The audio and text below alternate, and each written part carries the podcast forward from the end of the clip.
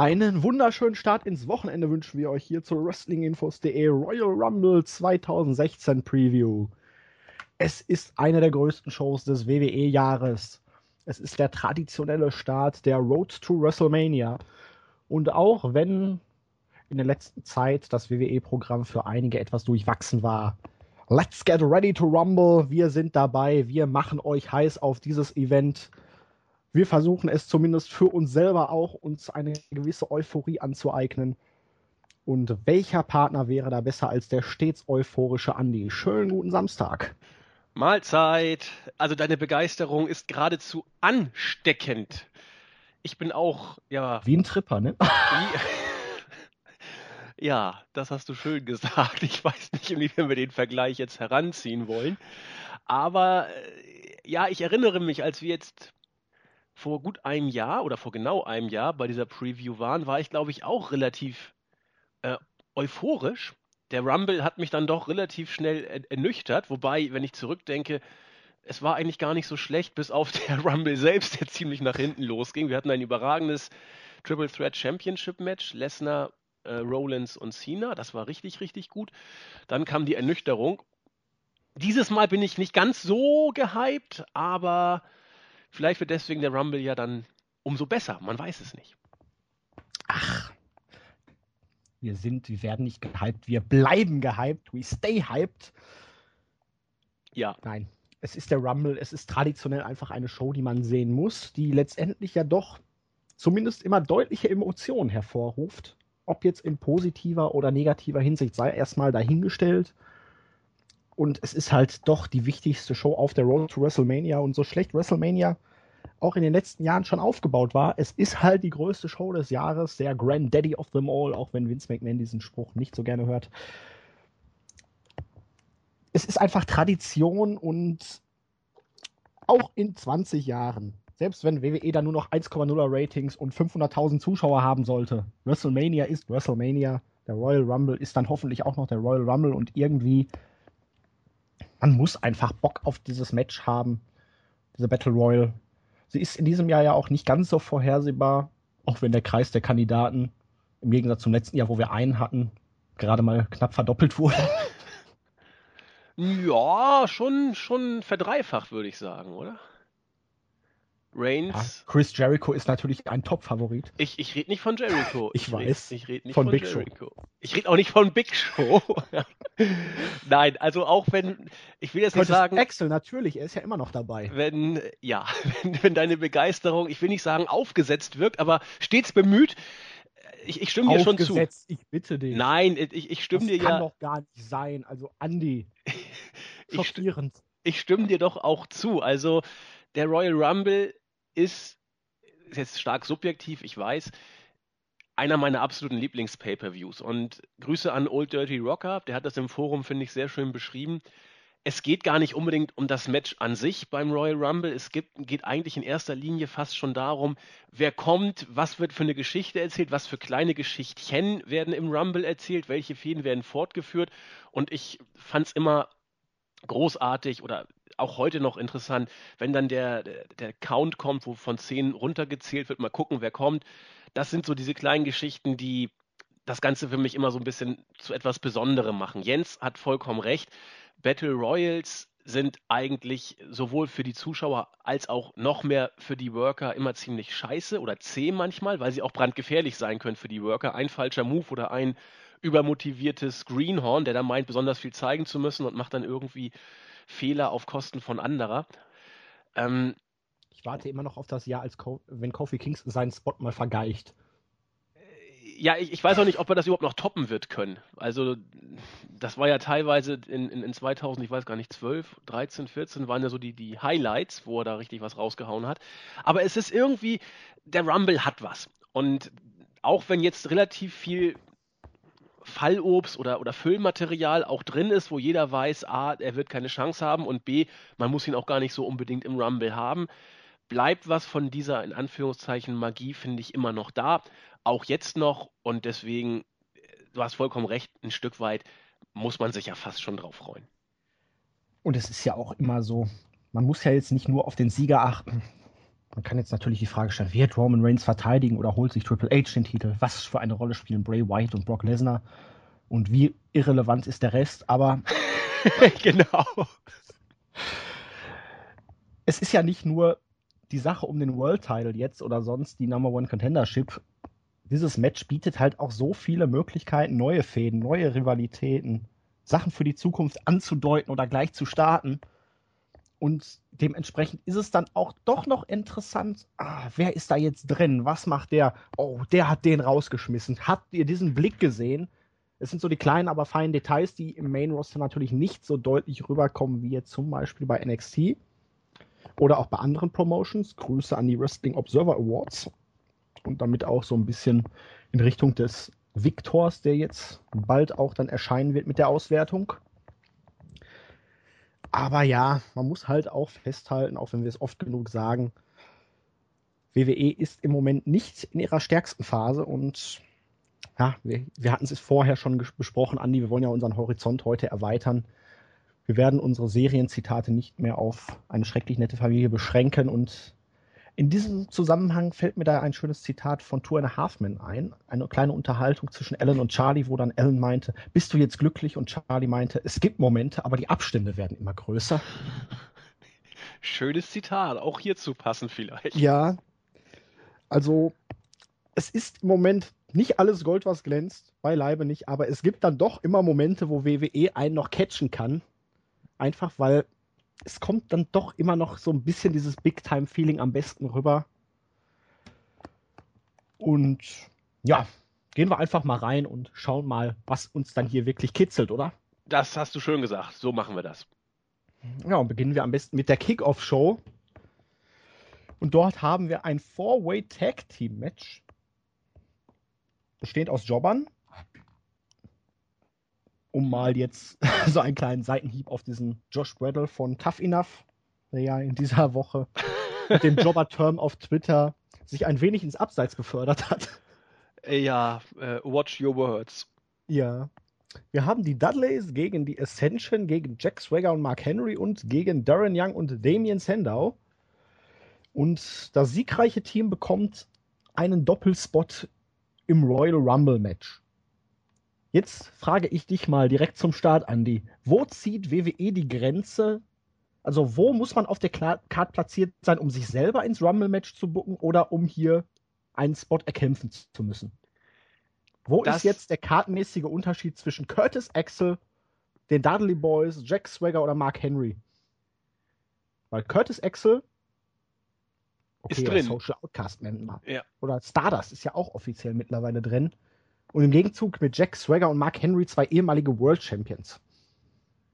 Ich habe keine Ahnung. Ich glaube, es ist reinste Willkür. Und die Frage, ich glaube, bei der WWE oder bei der, ja, rechnet mittlerweile gar keiner damit, dass man sich so eine Frage überhaupt stellt. Das sind Trivialitäten, die werden gar nicht hinterfragt, die werden einfach so gemacht. Man buckt das und mit, mit konsequentem Storytelling oder äh, Platzierung innerhalb der Card hat das, glaube ich, schon längst nichts mehr zu tun. Denn Curtis Axel, äh, du könntest auch sagen, wieso ist Curtis Axel drin und, und Modell ähm, ja, ist zum Beispiel wobei, nicht. Da muss ich mich ein bisschen korrigieren. Curtis Axel ist ja nie raus gewesen, also muss er drin sein. Äh, ja, das wurde das wurde aber auch so angekündigt, ne? Also er war, glaube ich, einer der allerersten, die überhaupt reingebuckt worden sind in den Rumble. Und ich glaube auch mit, mit der Begründung. Das wurde, wurde auch in den Shows angedeutet. Mal gucken, wie Curtis Axel äh, wie er damit Dieses umgeht. Mal vor seinem Auftritt eliminiert wird. Ja, irgend solche, so ähnlich hat man das, glaube ich, gehypt. Ich habe es jetzt nicht mehr genau äh, drauf. Aber es ist ja auch interessant, die anderen Social Outcasts sind ja auch nicht offiziell drin. Ne? Also Heath Slater fehlt, Bo Dallas fehlt und, und Alan Rose fehlt auch. Die dürfen sich nicht mal einen Platz erkämpfen, sozusagen, obwohl sie ganz schön viele Matches gewonnen haben, die letzte Zeit. Auch bei, bei SmackDown haben sie ja auch wieder eins gewonnen. Äh, ich, ich, ich habe keine Ahnung. Ich weiß es nicht, wo da der Sinn ist ist, wann man so ein Match bekommt. Ich weiß auch nicht, warum Darren Young mit Damien Sendo ein Team bestreitet, wo doch Titus O'Neill auch noch nicht offiziell im Rumble ist. Zumindest habe ich ihn in der Startliste noch nicht ausmachen können. Und er ah. steckt auch nicht auf der Card für die anderen Matches. Alles ja. verwirrend.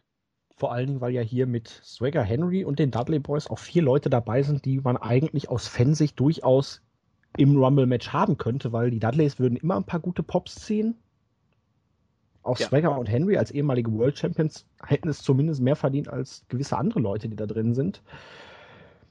Aber ich verstehe auch WWE hier aus diesem Aspekt schon nicht. Warum gibt man nicht, ich weiß nicht, in der Promo von der Authority oder einfach durch eine Einblendung auf dem Titantron während der Show bekannt, wir haben anhand, ja, Kartregion kannst ja nicht sagen, aber Win-Loss-Statistik, Bedeutung in den Shows hier, was weiß ich.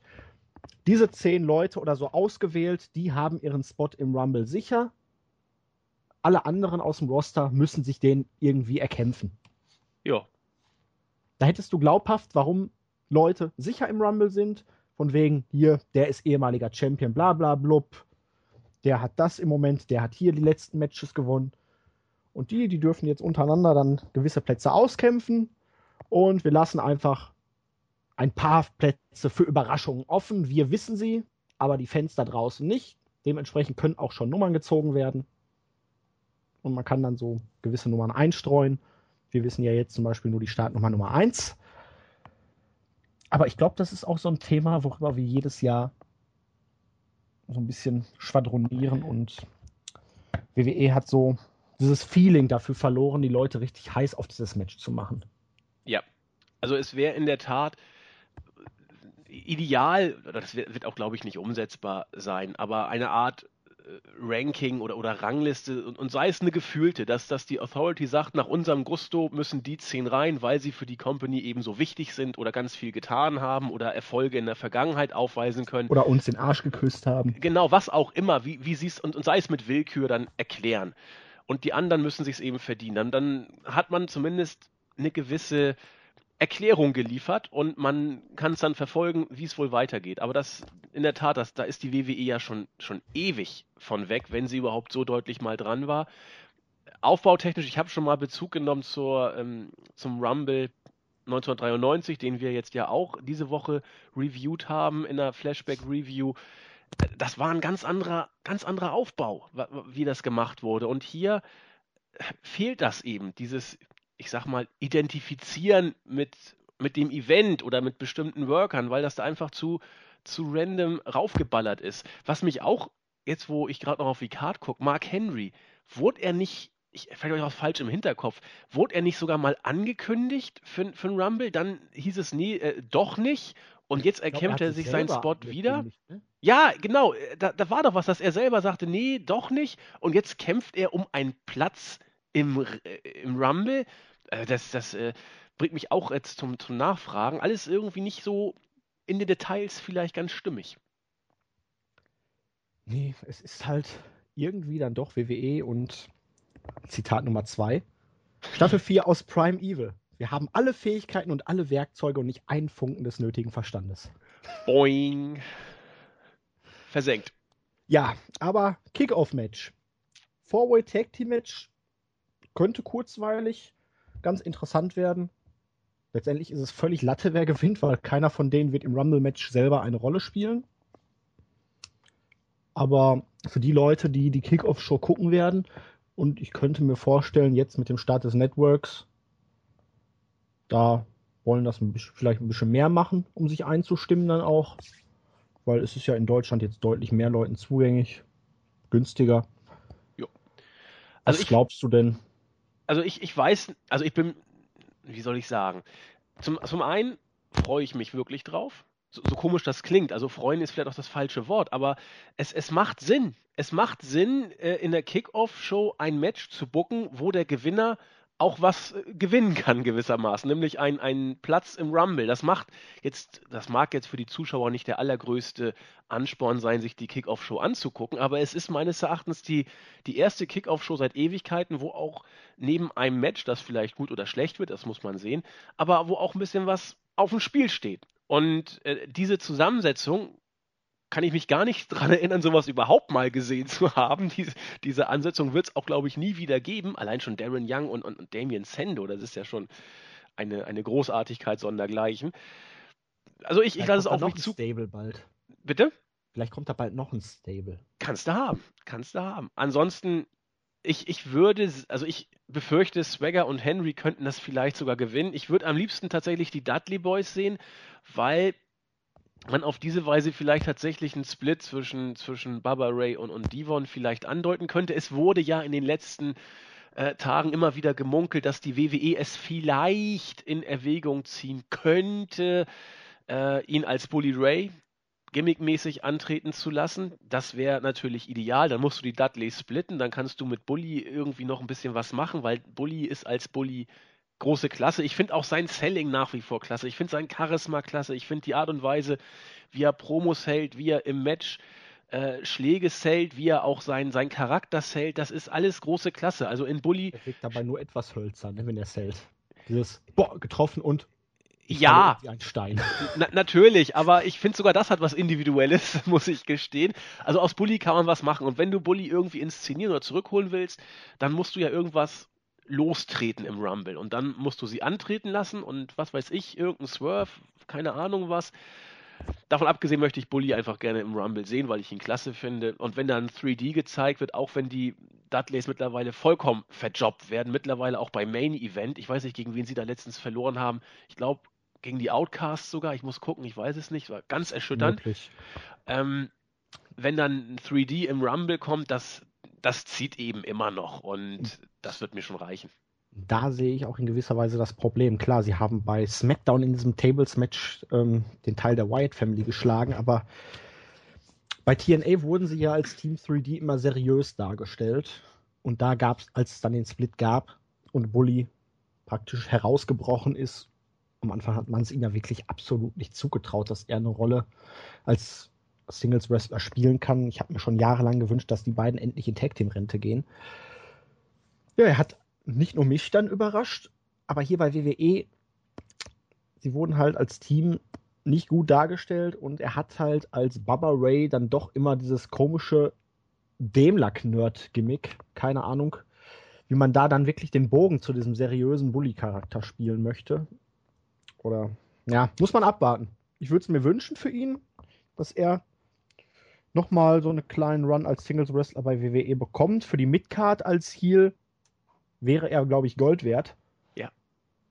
Aber ich kann es mir gerade so nicht leicht vorstellen, von dem Dudley-Charakter zum Bully-Charakter zu schwenken. Nee, wird, wird schwer. Also, wo man es vielleicht machen könnte, ich, ich, weiß nicht, was Vince vorhat mit äh, Nak äh, Shinsuke Nakamura und ähm, AJ Styles, aber wenn man da wirklich so eine Art Bullet Club Light für die WWE bringen will, dann kannst du Bully auch als, als äh, Gangster-Rocker-Charakter äh, dem zur Seite stellen, als Midcard-Jobber.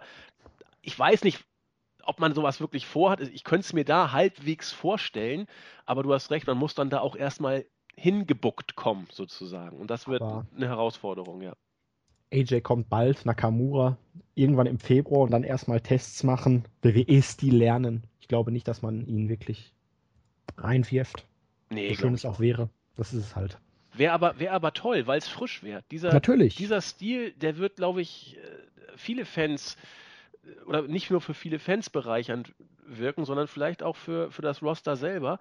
Aber wir kennen ja Vince. Äh, Nakamura wird nicht in das Roster kommen, bevor er nicht ein bisschen dran gewöhnt wurde, sag ich mal. Das ist zu befürchten, ja. Und ja, die Wrestling Observer Abstimmung hat es ja gezeigt. Nakamura wurde zum charismatischsten Wrestler der Welt gewählt im vergangenen Jahr. Ja, und zum, glaube, zweit, zum zweiten Mal in Folge. Genau. Und zum zweitbesten, nee, viertbesten, viertbesten diesmal. Ja, Viertbesten, das war ja, ja wirklich eine knappe Entscheidung, knappe Wahl. Ich glaube, im letzten Jahr war er deutlich besser positioniert. Ja, ich weiß nicht, ob er nicht sogar gewonnen hat. Er hat gewonnen, glaube ich, letztes Jahr. Ja. Und dieses Jahr Styles, Tanahashi, äh, Okada. Okada und Nakamura. Ja. Also da ist schon ordentlich Zuna drin, aber ich tendiere hier auch zu den Dudleys, einfach weil die bei den Smarks in der Halle doch eine größeren Reaktion im Vergleich zu Henry und Swagger erziehen. Ja. Ascension und Young und Sendau schließe ich hier aus. Das ist einfach ja. Geek-Parade und. Denke ich auch. Die gehen den Leuten dermaßen am Arsch vorbei. So traurig es auch dann ist.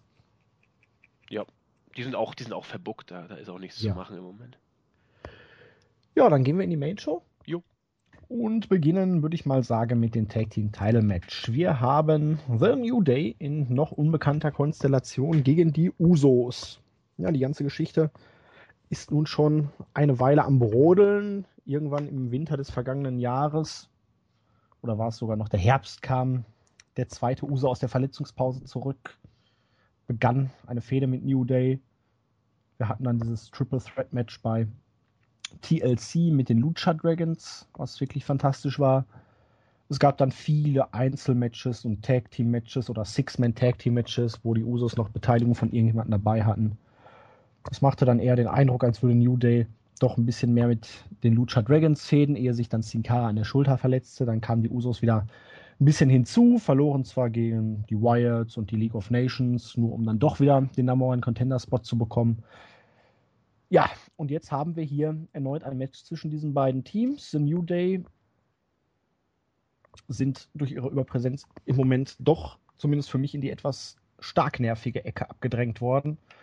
Und man muss festhalten, nachdem sie ja so im Dezember rum wirklich zu teilweise den Trägern von Raw geworden sind, wo sie die Show eröffnet oder beendet haben, wo sie so selbst ihre ganzen Non-Title-Matches praktisch alle gewonnen haben, auch gegen Hochkaräter, haben sie sich doch jetzt wieder zu diesem, ja, ich will nicht sagen standardmäßigen WWE-Tag-Team gewandelt, aber naja, sie verlieren praktisch sehr viele Non-Title-Matches, nur um dann die Titel-Matches doch wieder zu gewinnen. Aber so diese überstarke Position, die sie wirklich noch gegen Ende des letzten Jahres hatten, die haben sie eingebüßt.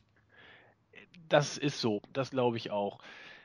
Ich, ich glaube aber nicht mal, dass man ihnen das vorwerfen kann. Denn nee, natürlich New, nicht. New Day war ja eigentlich sogar zu stark für, sie, für die Position ja. auf der Karte. New Day, ich bleib da, ich mag die, ich mag das Gimmick nach wie vor. Es ist derzeit unbestritten so, dass es äh, too much ist. Und das Problem dürfte einmal mehr äh, wieder seine Winzigkeit sein.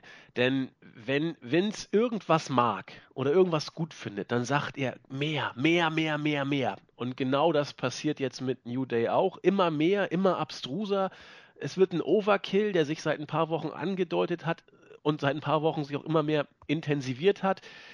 Nachdem sie wirklich auch noch dazu booking-technisch extrem stark gemacht worden sind, verlieren sie mittlerweile 50-50, so wie sich das für WWE gehört. Tut mir so ein bisschen leid, weil sie, finde ich, ihre Rolle immer noch super spielen. Nur das, was sie damals so ausgezeichnet hat, diese, dieses äh, abstruse, frische Gimmick. Ich meine, sie haben auch bei dem von dir angesprochenen Wrestling Observer Awards auch das beste Gimmick des Jahres gekriegt. Da haben sie tatsächlich den, den, den Pokal mit nach Hause genommen. Pardon. Ist es jetzt eben so, dass das Vince es ausschlachtet, dass es zu viel ist und tut mir, wie gesagt, für die, für die drei ein bisschen leid, weil sie das, was sie machen müssen, finde ich immer noch gut machen, nur es ist eben nicht mehr das, was sie eines Tages oder einst so frisch und auszeichnend präsentiert hatte wrestlerisch wird das Match, glaube ich, in Ordnung. Also ich habe ein Problem damit, die Usos sind hier in das Titelmatch gekommen wie die Jungfrau zum Kinde. Wir haben es bei der Raw Review angesprochen. Auch in erster Linie aufgrund von Verletzungssorgen, sonst hätten wir hier zwei Mexikaner im äh, Match gehabt. Äh, unabhängig davon, ob man von dem Match jetzt was erwartet oder ob man sich darauf freut oder auch nicht, ist mir der Ausgang fast schon Schnuppe. Denn New Day werden weiterhin so dargestellt werden, bis sie vollkommen totgebuckt sind. Der Titel ist da schon gar nicht mehr wichtig bei New Day, habe ich das Gefühl.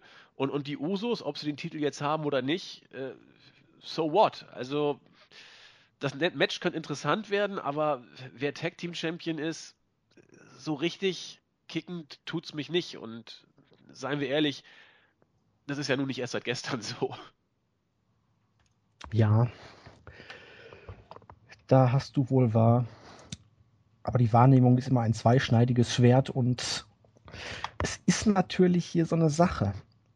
Als Tag Team Champions sind sie vielleicht dann doch in den Shows noch ein bisschen präsenter, als wenn sie jetzt die Titel verlieren. Weil ich könnte mir vorstellen, wenn die Usos jetzt, oder sagen wir es anders, die Usos bräuchten die Titel mehr, um in den Shows eine größere Rolle zu spielen.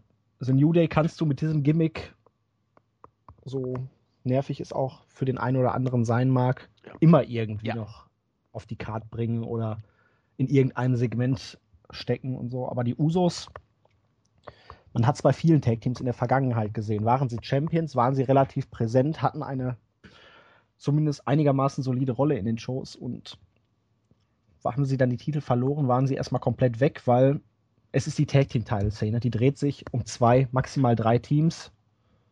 Ab und zu ist nochmal ein viertes da drin und die wechseln sich mit Siegen und Niederlagen dann alle ab. Hast du die Titel nicht, dann spielst du aber keine große Rolle. Richtig. Zumindest wenn du nicht in der Teilfäde bist.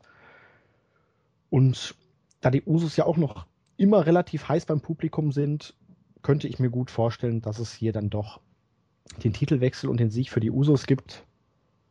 Auch weil Big E bei Raw einen Sieg für die New Day eingefahren hat und das so typisch WWE wäre. Aber ja, Mitch sollte solide werden, könnte gut werden, aber daran glaube ich irgendwie nicht. Ich denke nee. mal so sieben, acht bis zehn Minuten. Ja. Und wir haben Schlechter ja als gewisse Matches bei Raw. Genau, wir haben es ja aber oft genug bei Raw auch gesehen. Das kommt ja auch ja. noch dazu. Und sie werden nicht mehr Zeit kriegen als bei Raw. Da, da können wir von ausgehen. Aber ich, tendiere genau wie du eher dahin, dass es hier ein Titelmatch geben wird und sei es, dass. Ein Titelwechsel. Äh, Entschuldigung, Titelmatch sowieso. Ein Titelwechsel, natürlich. Und sei es, dass du danach wieder New Day quasi auf die Jagd nach den Gürteln oder nach, der, nach dem Wiedergewinn der Gürtel schicken kannst. Denn New Day werden weiter ein Faktor bleiben in den Shows und äh, sie werden mit ihrer äh, healigen Art und fiesen Tricks wieder versuchen, das Gold zurückzuholen und da kannst du das Ganze nochmal wieder locker strecken bis zu Fastlane, vielleicht sogar bis Mania, aber zumindest bis Fastlane und dann kann es sein, dass New Day sich da die Titel schon wieder zurückholen, aber New Day als Titeljäger kannst du immer bucken, klar. Ja, viel mehr würde ich jetzt mal sagen. Muss man dazu auch gar nicht äußern, ne? Nö, ich glaube nicht. Dann gehen wir in ein Match rein, was zumindest mehr Storyline-Aufbau und auch eine gewisse Brisanz hat, nämlich das Divas Championship Match. Charlotte mit Ric Flair an ihrer Seite gegen Becky Lynch. Da hat Mick Foley wohl nicht laut genug geschrien, dass er jetzt hier doch keine Rolle in dieser Fehde spielt. Ja, es war ja im Internet da zu lesen, dass Mick Foley gerne mal wieder eine Rolle bei WWE übernehmen würde und er hätte sich da ja wohl auch durchaus als Gegenpart zu Ric Flair an der Seite von Becky Lynch gesehen. Aber WWE mag Mick Foley ja bekanntlich nicht. Dementsprechend wurde das geschickt ignoriert. Und ja, beide waren damals beste Freundinnen. Zusammen mit Paige noch das spektakuläre Team PCB in dieser spektakulären Dreier Six, äh, Dreier drei Frauenfehde. Man hört sich das komisch an. Auf jeden Fall gab es ja dann erst den Turn von Page gegen Becky Lynch und Charlotte. Und dann hat auch noch Charlotte den Turn gegen Becky Lynch vollzogen, die jetzt dementsprechend auf sich alleine gestellt ist und daraus ihre ganze Motivation nimmt, weil alle haben ihr den Rücken gekehrt, alle sind ihr praktisch in den Rücken reingestiegen, aber jetzt wird sie es zeigen, dass sie die Bar gar nicht braucht, dass sie besser ist. Und nachdem es ja bei SmackDown schon mal ein Titelmatch gab, wo Charlotte durch Ablenkung oder Eingriff von Ric Flair gewonnen hat, ist jetzt hier die Frage, welche Rolle spielt Ric Flair dieses Mal? Kann Charlotte das Ding auch ohne Papi gewinnen? Oder braucht sie Daddys Hilfe? Oder holt Becky Lynch hier möglicherweise sogar den Titel? Weil im Moment ist zumindest keine potenzielle andere Herausforderin in Sicht. Sascha Banks scheint immer noch verletzt zu sein. Ja. Und wenn man diese ganze Sache hier weiter aufrechterhalten will, vielleicht auch im Hinblick auf WrestleMania, dann muss man ja irgendwas machen, was entweder einen Twist in dieser ganzen Sache gibt, einen Titelwechsel. Ja. Es ist auf jeden Fall ziemlich offen, oder? Ja, genau. Also, wenn man es negativ sagen würde, könnte man sagen, vollkommen wurscht, was hier passiert, es ist mir egal. Tue, tue ich aber nicht, weil die Fehde hat, finde ich, ein gewisses Potenzial. Du hast es ja mehrfach angedeutet, dass du ein großer Freund dieser äh, Fehde zwischen Becky Lynch und Charlotte bist. Und ich finde es im Bereich dessen, was wir dieses Jahr oder im vergangenen Jahr im Main Roster im Diven-Bereich gesehen haben, auch eindeutig eine der besten äh, Fäden, die wir da gesehen haben. Ich meine, auch beim Wrestling aus Sober wurde, wurde völlig zu Recht die Fehde zwischen Team PCB, Team Bad und, und, und Team Bella als, als schlechteste Fehde des Jahres, meine ich sogar, be, ja. be, beurteilt. Vo vollkommen zu Recht. Das war ein, ein, ein Rotz ohne Ende. Ich will auch keinen der, der Damen irgendwie zu nahe treten, aber es war nichts. Es war ein Hin- und Hergezicke um die goldene Ananas. Da wurde nicht konkret irgendwas gesagt. Und das hier ist eine Fehde, wo, wo eindeutig ist, es geht um die Championship. Becky Lynch hat auch deutlich gemacht, dass sie die Championship unbedingt haben möchte. Sie hat ja sogar Ric Flair so ein bisschen versucht, mit eigenen Waffen zu schlagen, um eben noch ein erneutes Titelmatch zu bekommen. Das ist schon mal gut, dass da eben deutlich gemacht wurde, beide Mädels wollen den Titel. Das war ja auch schon mal relativ häufig anders. Die Personalie Flair, ich, ich bin da immer noch ein bisschen zwiegespalten. Also auch er, er hat immer noch, wie sagt man, lichte Momente, äh, promotechnisch. Das ist teilweise immer noch gut, aber es ist auch relativ häufig neben der Spur. Ich weiß nicht, was die WWE vorhat. Ob sie an Charlotte als Championess festhält, ob sie an Charlotte als Championess nur wegen und deswegen auch mit Ric Flair an ihrer Seite festhält, oder ob sie sagt, so what, wir machen jetzt einfach mal den Titelwechsel auf Becky Lynch Gut, dann wird es eh noch ein bisschen mit Rematch und so vielleicht erstmal weitergehen. Ich halte hier alles für, für möglich. Es, es, kann durchaus sein, dass jetzt mit Ric Flair das Ganze weitergeht. Ric Flair steht ja unter äh, Vertrag, der kann quasi jederzeit eingesetzt werden, das ist ja gar kein Problem. Und ich denke mal, er wird das auch immer gerne machen. Becky Lynch als Titelträgerin wäre fast schon auf der einen Seite zu schön, um wahr zu sein, weil ich, ich rechne damit nicht, würde mich aber tierisch drüber freuen. Auf der anderen Seite habe ich auch da so ein kleines bisschen Angst, selbst wenn es passiert, dass man Becky auch wieder ihrer Stärken berauben würde, dass sie da irgendwie so Standard-Face-Promos runterdröhnen müsste. Ach, schwer. Also ich, ich hoffe einfach auf ein gutes Match. Dass sie gute Matches worken können, steht außer Frage. Sie haben es jetzt noch nicht immer so auf die Matte gebracht bei den Matches, die ich gesehen habe zumindest nicht immer, wie, wie sie es bestimmt könnten. Und ja, ich weiß nicht, ob der Rumble jetzt die Zeit, Platz und die Zeit ist, um ein richtig gutes Match und auch richtig viel Zeit zu kriegen. Ich, ich hoffe es einfach mal. Wenn man denen 10 Minuten gibt, kann das eine richtig kurzweilige Kiste geben. Ich, ich hoffe auf ein gutes Match und tippe. Doch, ich tippe auf Becky Lynch ich bin da immer noch so ein bisschen zwiegespalten. Ich sehe hier im Booking von Becky Lynch leichte Parallelen zum NXT-Booking von Bailey, auch wenn das jetzt weit hergeholt sein mag.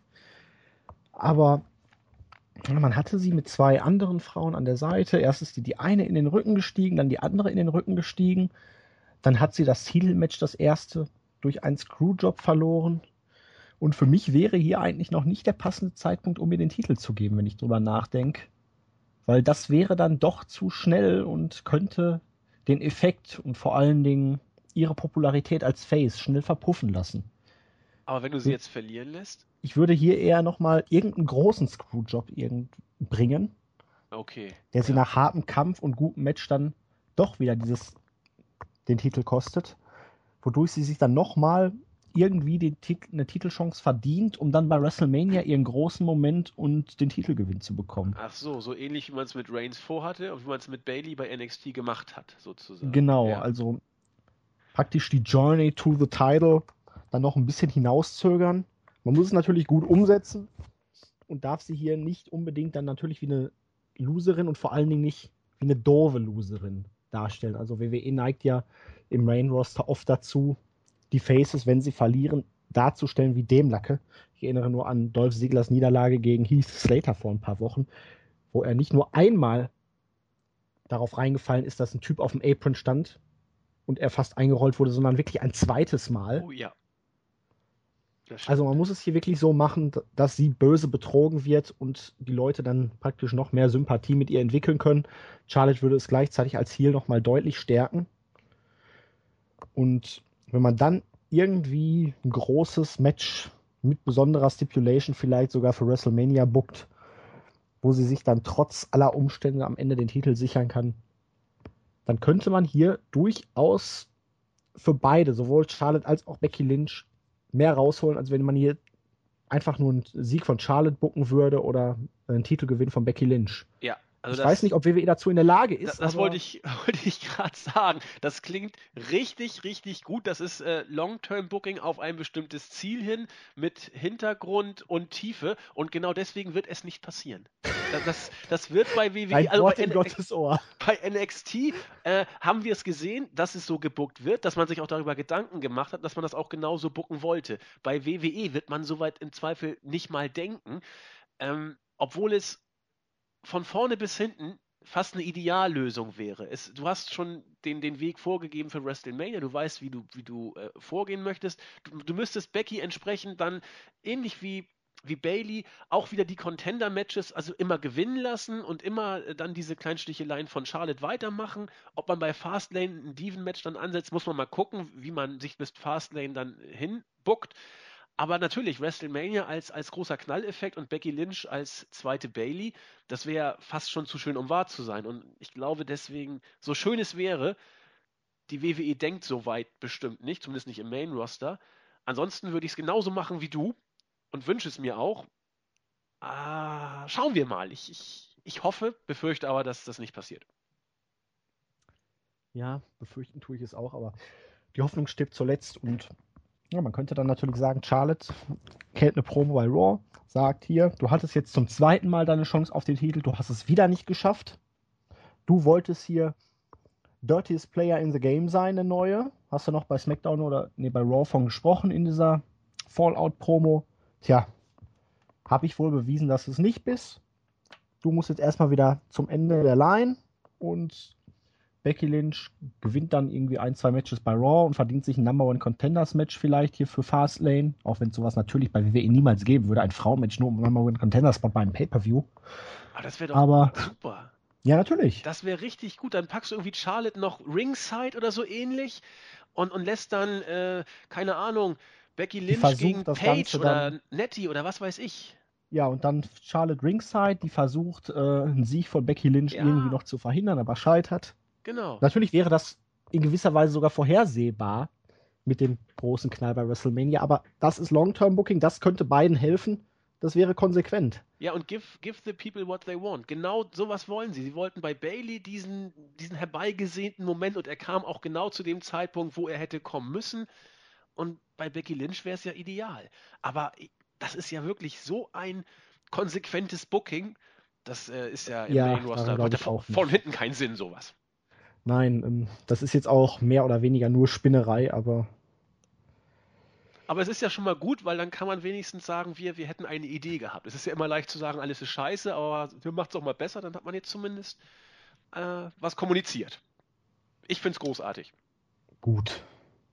Ich gehe trotzdem davon aus, dass er eh was anderes macht. Aber genau, deswegen tippe ich auf Sieg von Lynch. ja, zumindest hoffe ich, dass die beiden wirklich mal zeigen können, was sie drauf haben.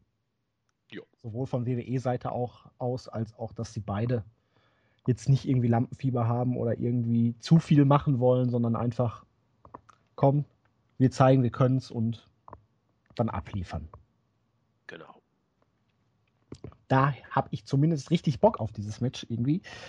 Anders sieht es dann schon wieder beim United States Title Match aus. Uh. Wir haben das vierte Singles-Match von Alberto Del Rio gegen Kalisto innerhalb von zwei Wochen. Mhm. Ah, könnte ungefähr hinkommen. Also auf jeden Fall das dritte und nee, das vierte, natürlich, das vierte. vierte. Erst hat er bei ja, SmackDown ich, nee, gewonnen. Ob es zwei oder drei Wochen waren. Das Nee, aber warte mal, bei SmackDown hat äh, er gewonnen. Dann hat, also Kalisto, dann das hat Kalisto bei auf jeden Fall. Raw auch wieder gewonnen, den Titel geholt, bei SmackDown den Titel wieder verloren und nee, dann, ich weiß, nee, bei Raw und SmackDown hatten sie diese Woche nichts. Also das vierte Match innerhalb von drei Wochen müsste es drei sein. Drei Wochen sind es, ja. ja. Es ist aber auch völlig Latte, weil, tja, so baut man keine Fehler auf. So geht man nicht mit diesem Titel um. So bringt man Kalisto nicht over. So bringt man Del Rio nicht over. So bringt man niemanden over. Das ist einfach nur eine ziemliche Grütze aber letztendlich wollen wir ja immer etwas, was wir nicht haben können und wir können anscheinend keine gut aufgebauten Fäden um Midcard-Titel haben. Das Match könnte ganz okay werden. Ja. angedeutet, dass sie relativ gut miteinander harmonieren, aber ähm, was wollen sie denn da jetzt noch zeigen, was sie in den Shows nicht schon gezeigt haben? Ja, eben. Also ich habe ja auch mich intensiv auf diese Preview vorbereitet, habe mir zu jedem Match ein paar Gedanken gemacht und hier habe ich nur aufgeschrieben, was soll der Scheiß? Denn wir haben es eben schon gesagt, wie, wie der sogenannte Aufbau zu diesem Match war. Die WWE hatte wirklich, das war, das war für WWE-Verhältnisse gar nicht schlecht, Kalisto bei SmackDown gewinnen zu lassen und dann bei Raw, wo jeder mit diesem blöden 50-50-Booking sich denkt, ja, jetzt gewinnt Del Rio, ihm da auch den Titel zu geben. Und es, es wäre auch gar nicht schlecht gewesen, dann Kalisto hier als, als Titelträger gegen Del Rio antreten zu lassen, dass man quasi Del Rio anderthalb Wochen lang hätte zittern äh, lassen und kämpfen um dieses äh, Rematch oder was auch immer, aber, aber den Titel dann wieder wechseln zu lassen, einfach so nach zwei Tagen, um dann wieder jetzt bei, beim Rumble nochmal eins aufzusetzen, das, das kann nicht gut sein. Und wie gesagt, bei der WCW war es nachher auch nicht mehr so gut, als man auf den Trichter kam, oh, wir, wir haben rausgekriegt, je häufiger, wenn man einen Titelwechsel macht bei den Weeklies, dann gehen die Zuschauerzahlen nach oben. Ja, genau, wenn man das einmal in ein paar Monaten macht vielleicht, und wenn man das immer öfter macht, dann wird nachher der, das Interesse deutlich geringer. Und deswegen, da, da zieht man keine Leute hinterm Ofen hervor und wie du sagtest, niemand wird dadurch overgebracht. Nicht Del Rio, ganz sicher auch nicht Callisto und der Gürtel auch nicht. Ich, ich finde das, ich bin nicht so glücklich damit. Das hast du schön formuliert. Ja, diplomatisch. Aber ja. wenn wir jetzt was Positives raussuchen wollen, ich weiß nicht was. Das Match haben wir oft genug gesehen. Äh, ich, ich glaube nicht, dass. Und selbst, selbst wenn Kalisto jetzt wieder gewinnt, was, was dann? Also, ich, mir fällt es hier schwer, positive Sachen zu finden und deswegen sage ich keine positiven Sachen. Dann sag doch zumindest mal, wer das Ding jetzt gewinnt. Ja, ähm, ich habe keine Ahnung. Äh, Kalisto. Auch wenn es keinen interessiert. Das wäre dann aber rigoroses 50-50 Booking. Ja, und deswegen wird es vielleicht auch passieren.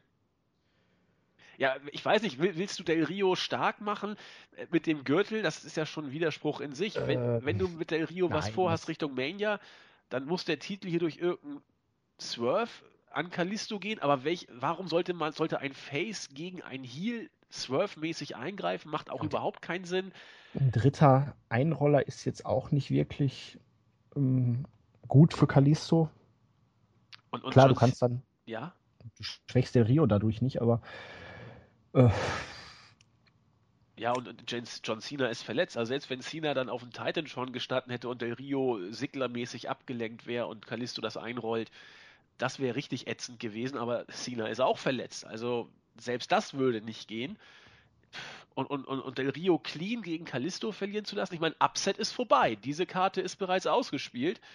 Äh, es wird Del Rio schwächen. Und wenn du mit Del Rio Richtung Mania irgendwas Großes vorhast, hat man sich jetzt in eine Ecke gebuckt, wo es ganz schwer ist, wieder rauszukommen. Ja, ja, die Fehde ist tot. Der Titel ist mal wieder tot, nachdem er eigentlich letztes Jahr wirklich mit Rusev und dann Cena einen guten Aufwind hatte. Ja. Und naja, was tot ist, kann niemals sterben. Dementsprechend. Das ist doch was Positives. Es kann genau. nicht schlimmer werden. Es kann nicht schlimmer werden. Nee, ich tippe hier einfach mal auf Del Rio mit einem klaren Sieg und am Ende heißt es dann wahrscheinlich in einer News nächste Woche, Vince McMahon wollte Kalisto eine Chance geben, neuer Latino-Star zu werden. Kalisto hat diese Chance aber in, den in dem einen Tag, wo er Champion war, nicht genutzt und dementsprechend wird er jetzt hier wieder beerdigt. Aber gab es nicht solche Gerüchte jetzt schon, dass das Vince tatsächlich sagte, hier Rey Mysterio 2? Na, doch nicht. Ähm, Kommando zurück.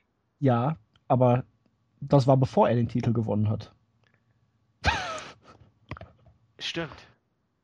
Es ist so deprimierend. Und warum gibt man ihm dann den Titel? Ich hab's Weil Sin Cara gerade verletzt ist. Genial. Und man einfach mal was Schockierendes für SmackDown bucken wollte.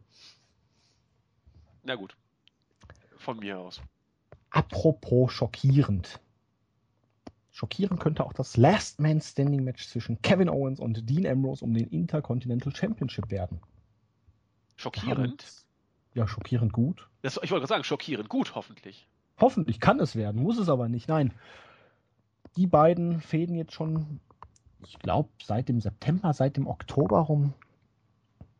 Sie hatten ja schon ein Singles-Match bei SmackDown damals. Das hatte Dean Ambrose gewonnen, als Kevin Owens noch Champion war. Alles deutete ja dann schon auf eine IC-Title-Fehde zwischen den beiden hin. Dann musste Rollins ja den Titel vakantieren. Und beide trafen dann nochmal im Turnier aufeinander. Da konnte sich Dean Ambrose wieder durchsetzen.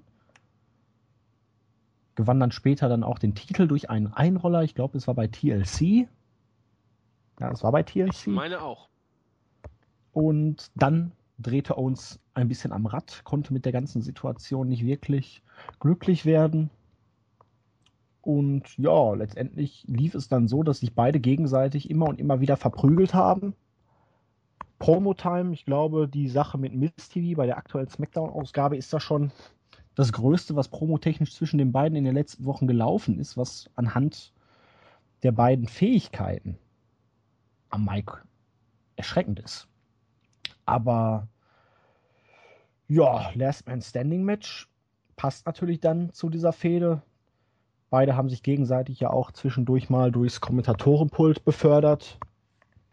Es ist eine Matchart, wo du jemanden gewinnen lassen kannst, ohne den anderen sonderlich schwach aussehen zu lassen. Aber Butter bei die Fische, Andi. Insgesamt wäre hier doch deutlich mehr drin gewesen, oder? Ja, das hast du schön auf den Punkt gebracht. Ich habe gerade überlegt, wie ich jetzt am besten diese Fehde zusammenfassen würde. Wenn man sagt, man hat sie hergeschenkt, wäre das zu krass. Wenn man sagt, sie war gut, wäre das zu optimistisch. Das war im Sinne der oder im Vergleich zu anderen WWE-Fäden sogar schon noch eine der besseren Fäden. Gerade auf jeden Fall im Midcard-Bereich, in dem man sich ja beim IC Championship immer befindet. Und trotzdem wäre wieder so viel mehr drin gewesen und es hätte gar nicht so viel Aufwand gebracht. Einfach die beiden etwas mehr ans Mike lassen, weniger prügeln und mehr reden, weil es einfach, es kam mir auf jeden Fall so vor, relativ häufig so war, dass dann von außen eine Ablenkung kam oder eben eine, eine Attacke aus dem, aus dem Nichts, gerade von Kevin Owens relativ häufig. Das ist alles, okay, das ist das, das Handwerk, wie man solche Fäden aufbaut, das ist auch okay, aber die beiden hätten da so viel mehr draus machen können, wenn man sie einfach hätte reden lassen und ihnen ein Mikrofon in die Hand gedrückt hätte. Und das ist nicht passiert. Bis jetzt sieht für mich keiner wie ein totaler Vollpfosten aus, auch wenn gerade Owens bei bestimmten Segmenten, äh, wenn Brock Lesnar an den Ring kam zum Beispiel, nicht immer wirklich gut aussah, sondern irgendwie Suplex gefressen und dann war er weg. Gleichwohl, die Fehde ist für das, was wir sonst erlebt haben, in Ordnung, aber trotzdem für mich relativ deutlich unter ihren Möglichkeiten geblieben. Aufs Match freue ich mich trotzdem. Ja, zumal man ja wirklich so diese kleinen, aber feinen Sachen dann so falsch gemacht hat. Ja. Wir haben ja zum Beispiel schon am Dienstag bei der Raw Review darüber gesprochen. Letzte Woche bei Raw war ja die Attacke von Owens auf Ambrose der war dann hinterher beim Arzt und stürmte dann da raus und sagte, er packt sich Owens. Am Ende der Show war dann Owens gegen Reigns im Ring, aber Ambrose kam nicht mehr dazu, um ihn zu attackieren. Wo man sich dann sagte, hä, wo ist er denn jetzt? Warum, ach, warum lässt er seinen Tat, äh, Worten keine Taten folgen?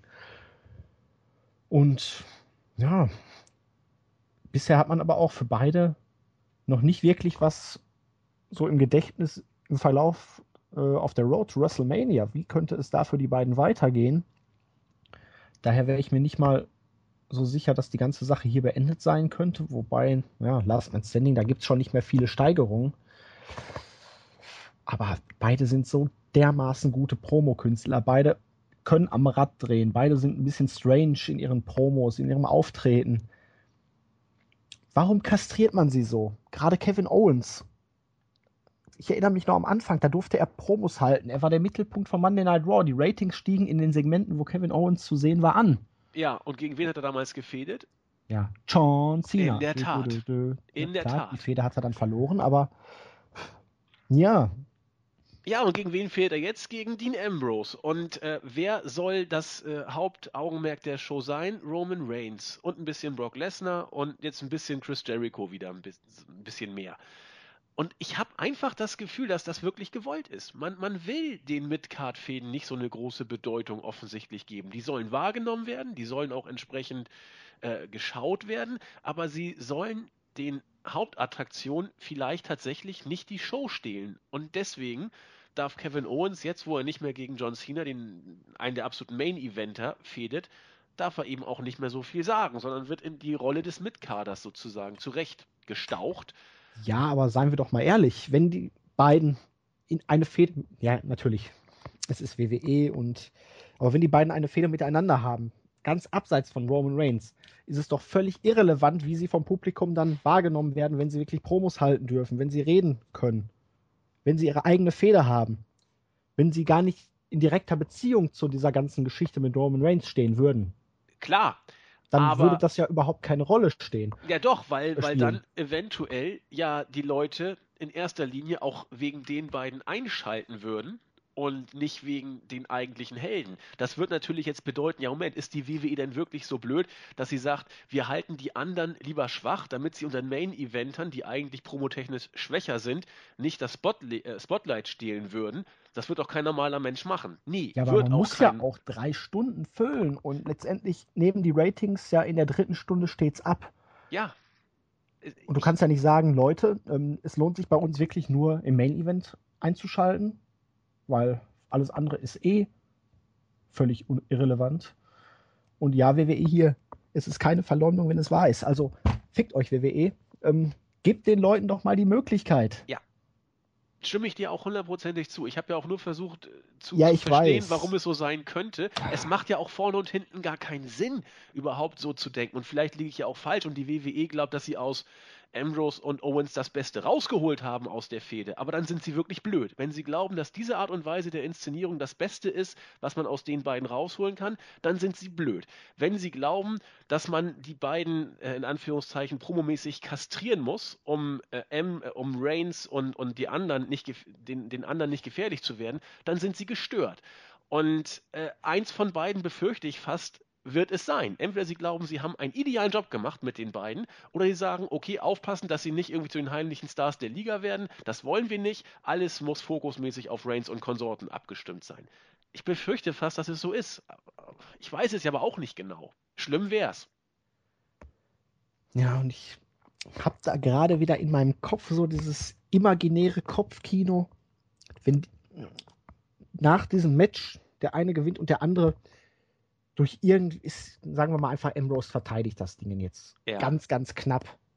Beide liegen auf dem Boden. Er kommt gerade so bei neun wieder hoch. Owens schafft es nicht, weil er gerade zusammenklappt dann mit dem einen Bein oder so. Dann diese völlig intensive Promo von Owens, weil er angepisst ist. Das war so knapp. Ich, das ist mir scheißegal, dass ich verloren habe. Ich lege ihn jetzt einfach auseinander. Marschiert dann irgendwie dahin und die beiden prügeln sich dann wirklich. Ich kann mir da wirklich jetzt Promo-Duelle und Intensivität für ein potenzielles WrestleMania-Match noch wieder vorstellen, aber wie beim äh, Diven-Match, ich weiß ganz genau, es wird niemals so kommen. Ah, das ärgert mich gerade wieder tierisch. Ja, wobei andererseits, es ist nicht bekannt, was man für die beiden vorhat für WrestleMania. Nein, also, aber ich kann mir bei beiden auch jetzt ernsthaft nicht vorstellen, dass sie eine relevante Rolle spielen. Nein. Irgendwo in einem der Top-Matches stehen werden. Nee, das glaube ich, glaube ich auch nicht. Nein. Wird, wird nicht sein. Also die, nach dem, was Wobei man, so man ja wirklich. Ja. Nee, das, mach. mach du mal. Ja, man muss ja eigentlich jetzt schon wieder in die Zukunft bucken und man muss ja auch dann Owens stärken, weil, seien wir ehrlich, potenzielle Gegner für Reigns sind rar gesät.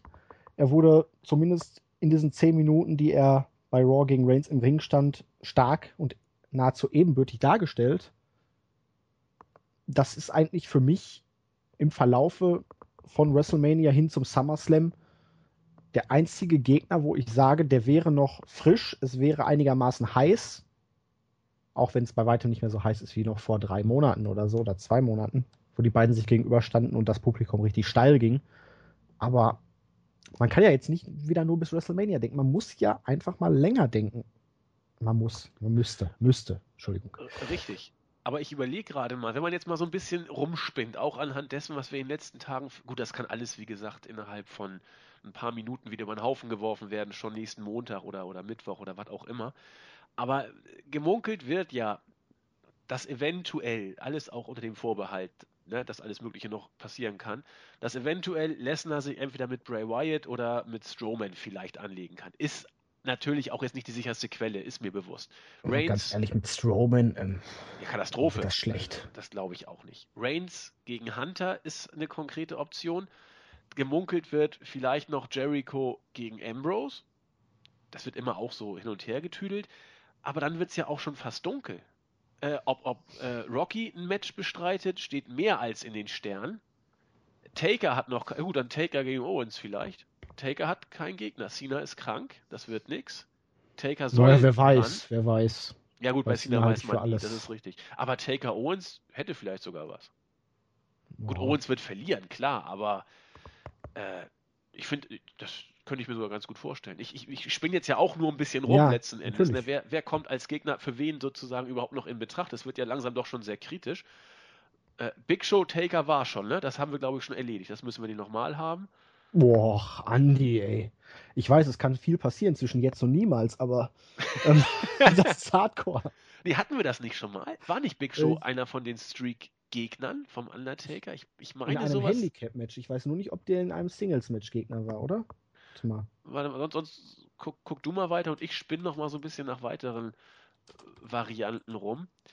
Aber äh, halte ich für, für zumindest nicht völlig unmöglich, dass man vielleicht, weil Owens hat noch keinen Gegner und der Taker hat nach Sinas Verletzung wohl auch keinen Gegner.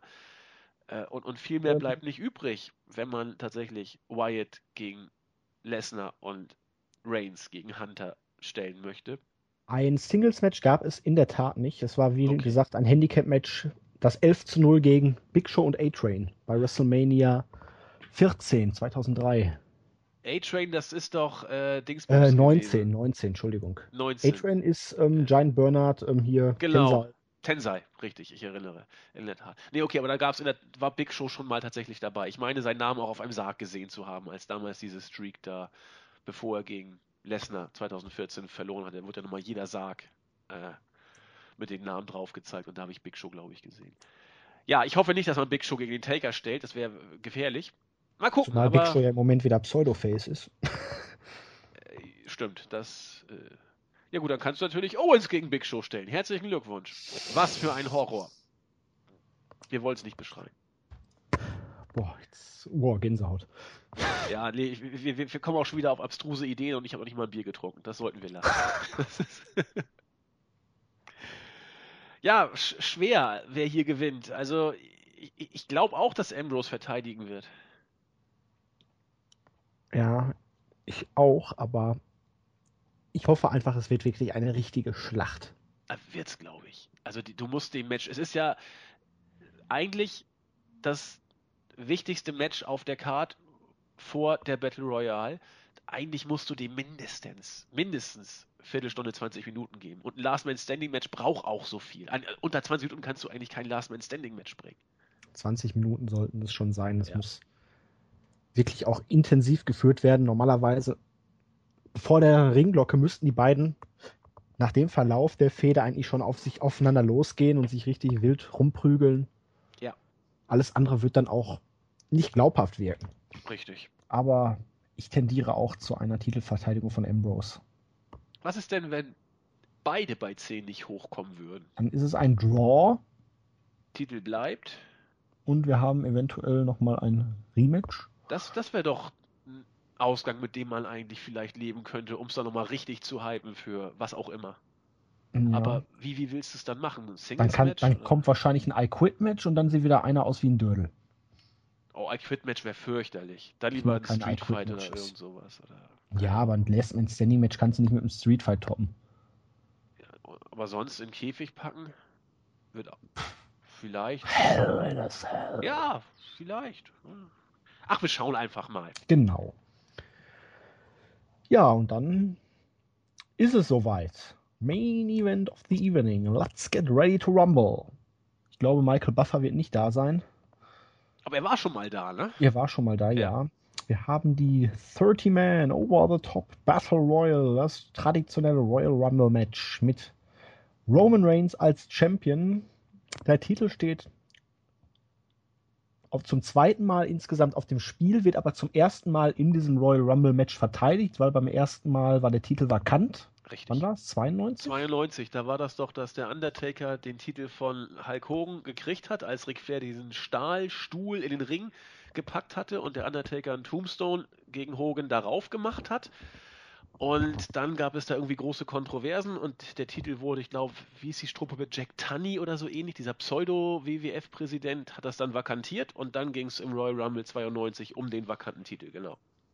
Ja, Geschichtsstunde mit Andy. Ja, ich war damals ja live dabei, ganz klein. Sehr, sehr gut. Ja, Royal Rumble Match. Roman Reigns Start Nummer 1.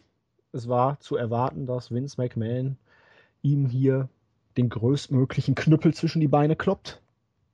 Oh, das ist aber auch wieder eine komische Formulierung. Egal. Um ihn over zu kriegen, genau. Genau, weil es ist ja letztendlich Roman Reigns gegen die Welt. es heißt ja auch hier One versus All als Motto für dieses Rumble-Match. Es ist unglaublich. Ja, gut.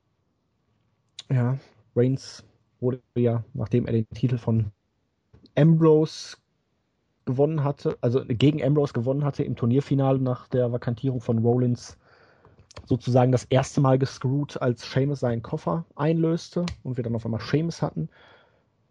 Dann wurde er nochmal gescrewt, als er den Titel praktisch wieder gewonnen. Ja, nee, gescrewt ist das falsche Wort, aber er wurde versucht zu screwen, als er den Titel von Seamus zurückgewonnen hatte. Es gab ja diverse Ein und der League of Nations, ehe dann ein Referee, der es eigentlich hätte besser wissen müssen, den Count durchgezählt hat.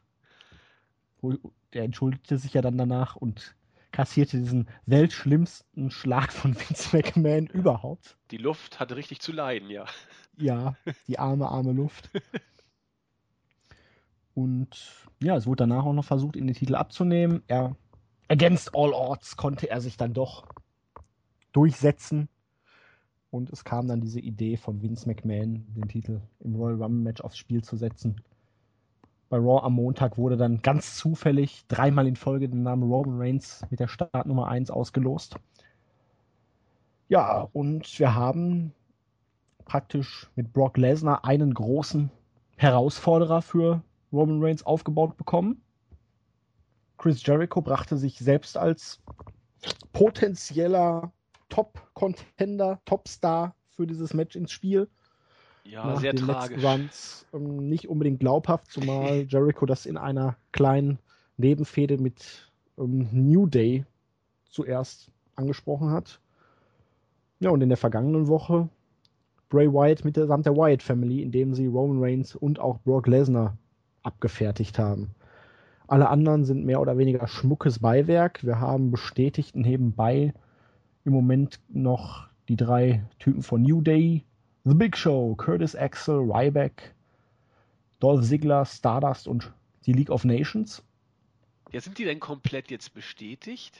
Ähm, sie haben es ja bei Raw gesagt, dass sie alle teilnehmen werden. Die Frage ist bei Wade Barrett natürlich, ob er fit ist. Ich wollte gerade sagen, der ist doch noch nicht so weit wieder. Aber Rusev und Bertie, nehme ich mal an, sind dabei. Okay. Ich bin auch mal gespannt, ob Ambrose und Owens einer davon oder ob, weil eigentlich nach dem Last Man Standing Match müssten sie ja klinisch tot sein. Oh, vielleicht ein Ambulance Match als nächste Stufe. nee. Es wurde aufgebaut als Lesnar gegen Reigns, auch wenn man One vs. All promotet. Und die einzige wirkliche Variable als potenzieller Sieger ist ja Triple H, der seine Rückkehr feiern könnte und dann entweder selbst das Match und den Titel gewinnt oder einfach dafür sorgt, dass Roman Reigns eben nicht gewinnt. Oder siehst du da noch viele andere Möglichkeiten? Mm, nee, also in den letzten Tagen kam ja immer wieder das Gerücht hoch, AJ Styles in den Rumble zu packen. Er ist auch extrem hoch in den letzten Tagen bei den Buchmachern geführt worden.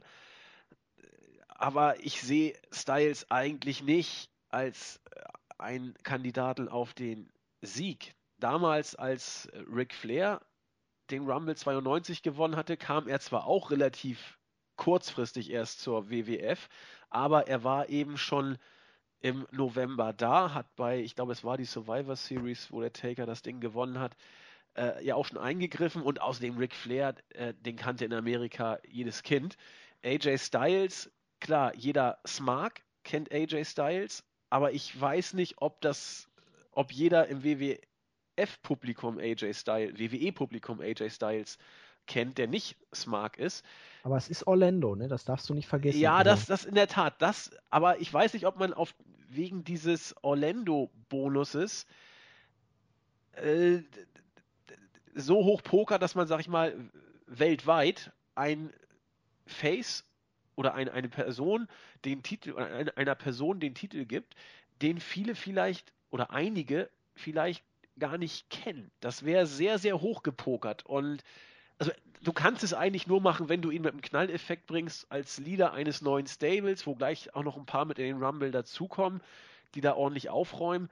Und das glaube ich nicht, obwohl ich es cool finden würde. Also ich würde mich freuen, aber ich glaube nicht, dass AJ Styles hier zu den Favoriten gehört. Also es, Man, ich ja. glaube es auch nicht, aber wenn, dann müssten natürlich auch die Kommentatoren hier einen großen ja. Job leisten und ihn wirklich als internationalen Topstar präsentieren oder rüberbringen dem Publikum, der wirklich auf Anhieb das Match und den Titel gewinnen kann.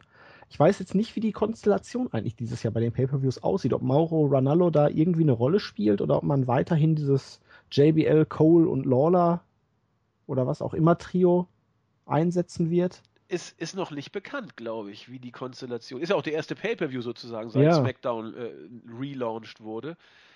Also ich, ich hoffe mal, dass man da auch was durchwechselt, aber dann musst du ja auch eben New Japan fast schon namentlich erwähnen auch und als wichtige Liga ähm, präsentieren. Das geht ja sonst gar nicht. Durchaus. Und die Sache ist halt einfach die, wenn es wirklich jetzt die klassischen WWE-Kommentatoren, JBL, Lawler, Cole, von mir aus auch Byron Sexton oder was weiß ich, die können das nicht.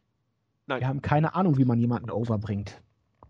Und vor allen Dingen nicht, wenn er praktisch bei WWE noch keinen Fuß in die Tür gesetzt hat, weil klar, Styles war mal bei WWE, irgendwann mal bei Sunday Night Heat. Ja, das ist ja ewig her. Ja. Und du kannst nicht Sunday Night Heat erwähnen und ihn dann als internationalen Topstar. Nein, das musst du totschweigen eigentlich. Äh, ja. ja. Nein, also wenn du ihn in den Rumble steckst, dann müssen die Kommentatoren natürlich auch einen riesen Job tun, um ihn dem Publikum am Fernseher als Topstar beizubringen oder näher zu bringen. Ja. Da habe ich nicht nur leichte Zweifel, von daher würde ich doch eher dazu gehen, also entweder taucht er auf und reißt nichts Großes, eliminiert ein paar Leute, startet vielleicht eine Fehde oder er kommt wirklich erst bei Raw. Diese Woche, nächste Woche, übernächste Woche. Ja, denke ich auch. Also ich würde mich freuen, ihn im Rumble zu sehen, aber dann müsste er eigentlich fast eine so große Rolle spielen, die nicht in das Konzept von, von Vince passt. Da ist dieser Rumble vielleicht der falsche. Und deswegen befürchte ich fast auch, und es ist vielleicht auch vielleicht dann sogar besser für ihn, wenn man ihn nicht im Rumble sieht. Ja. Die Frage bleib... ist halt. Achso, Entschuldigung. Nee, mach weiter, Julian. Wird der Titel jetzt halt wirklich zu Lesnar gehen? Schrägstrich genau. Wyatt? Oder geht Reigns gegen Triple H um den Titel und wird, also ich möchte Triple H nicht nochmal mit dem Titel sehen. Als Authority-Figur, die seit Jahren eigentlich kein aktiver Teil des Rosters mehr ist, aber das war auch bei Rocky nicht anders, Wie möchte ich ihn persönlich nicht mit dem Titel sehen. Wie viele Titel hat er denn schon? 13. Da fehlen also noch ein paar sozusagen. Also ich dachte so auch, dass vielleicht der Größenwahnfaktor jetzt noch kommt. Nee, das hatte äh, man ja vor Jahren und irgendwann hörte man dann auf. Ja, eben, und da wäre es jetzt auch langsam zu spät, kann man auch so deutlich sagen, dass äh, Hunter sich so hoch buckt, das passiert nicht.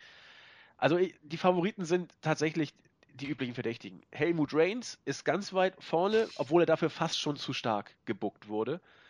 Lesnar aber da, das riecht alles nach Screw. Bei Lesnar riecht für mich alles nach Screw. Durch die Wyatts, durch was ich wen.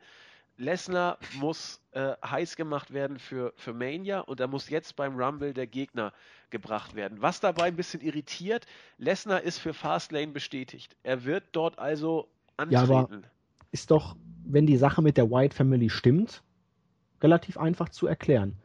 Je nachdem, ob jetzt wirklich gegen Strowman oder gegen Wyatt. Ich hoffe gegen Wyatt, weil, sagen wir, sagen wir ehrlich, ein WrestleMania-Match gegen Strowman, ähm, selbst wenn er ihn tötet, das wird nicht schön. Nein. Dementsprechend bei Fastlane gegen einen Schergen, den er dann auseinanderpflückt, um dann bei WrestleMania gegen Wyatt anzutreten. Den er dann natürlich auch auseinander nimmt, aber ich hoffe nicht so deutlich. Ja, aber dann musst du ja Strowman bei Fastlane eigentlich schon gegen Lesnar stellen. Das ja. macht auch Sinn, weil dann ist Strowman erledigt und dann hat er sein, seine Zeit gehabt, will ich mal sagen. Hat's auch, ich bleib dabei, hat seine Rolle auch ordentlich gemacht, aus dem, was er kann, ist eben nicht viel, äh, hat er sich, hat er dann das Beste rausgeholt.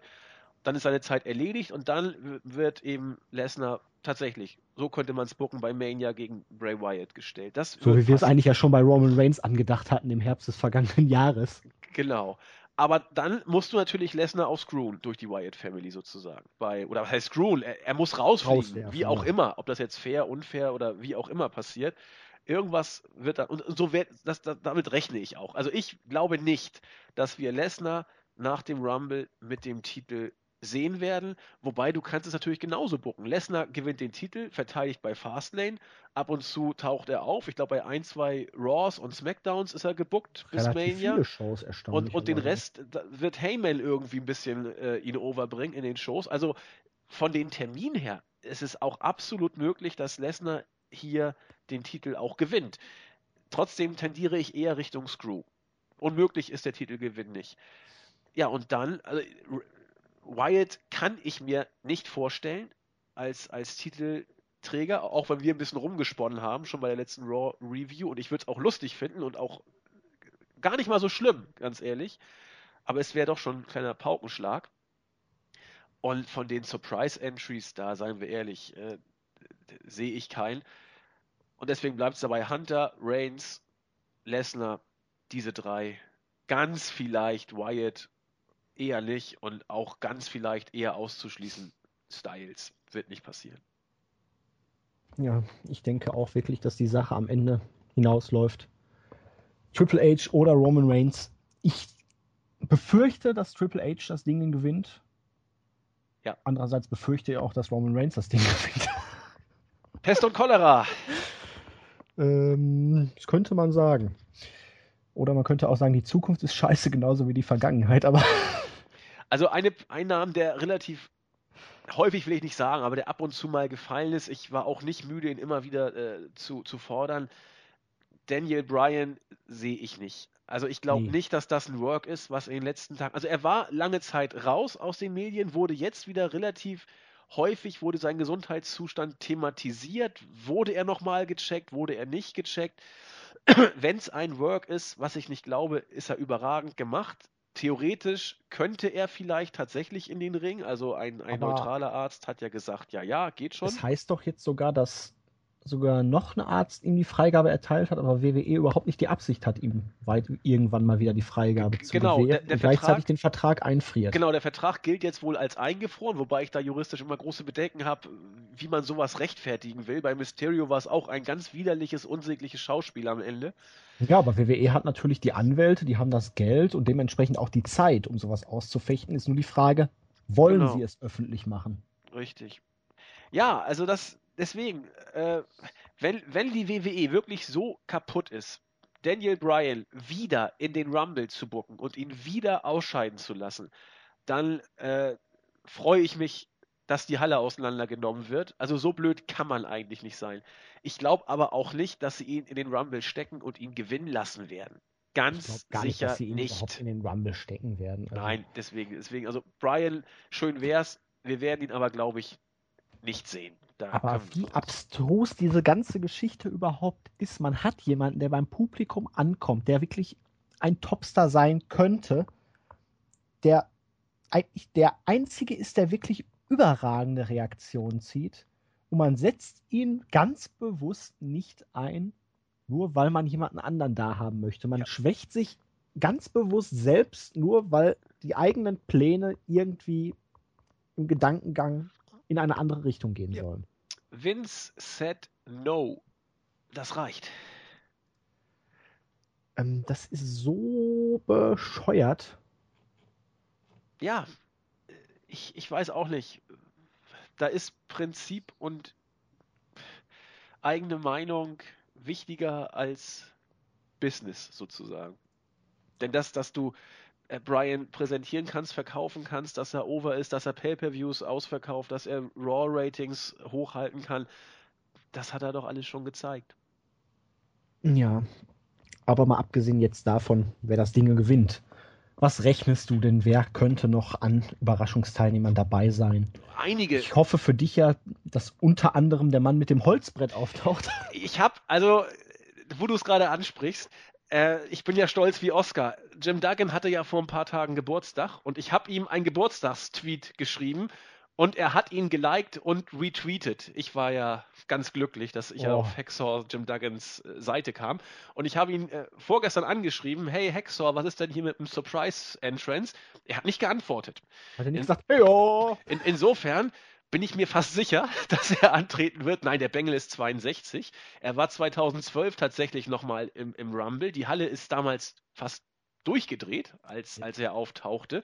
Er war damals nicht in Topform, war auch relativ schnell wieder raus, aber ich weiß nicht, ob er jetzt irgendwie besser in Topform ist. Aber er ist in der Nähe und er ist auch vor ein paar Tagen äh, im Ring gewesen und hat gekämpft bei einer Indie-Veranstaltung mit anderen äh, Größen.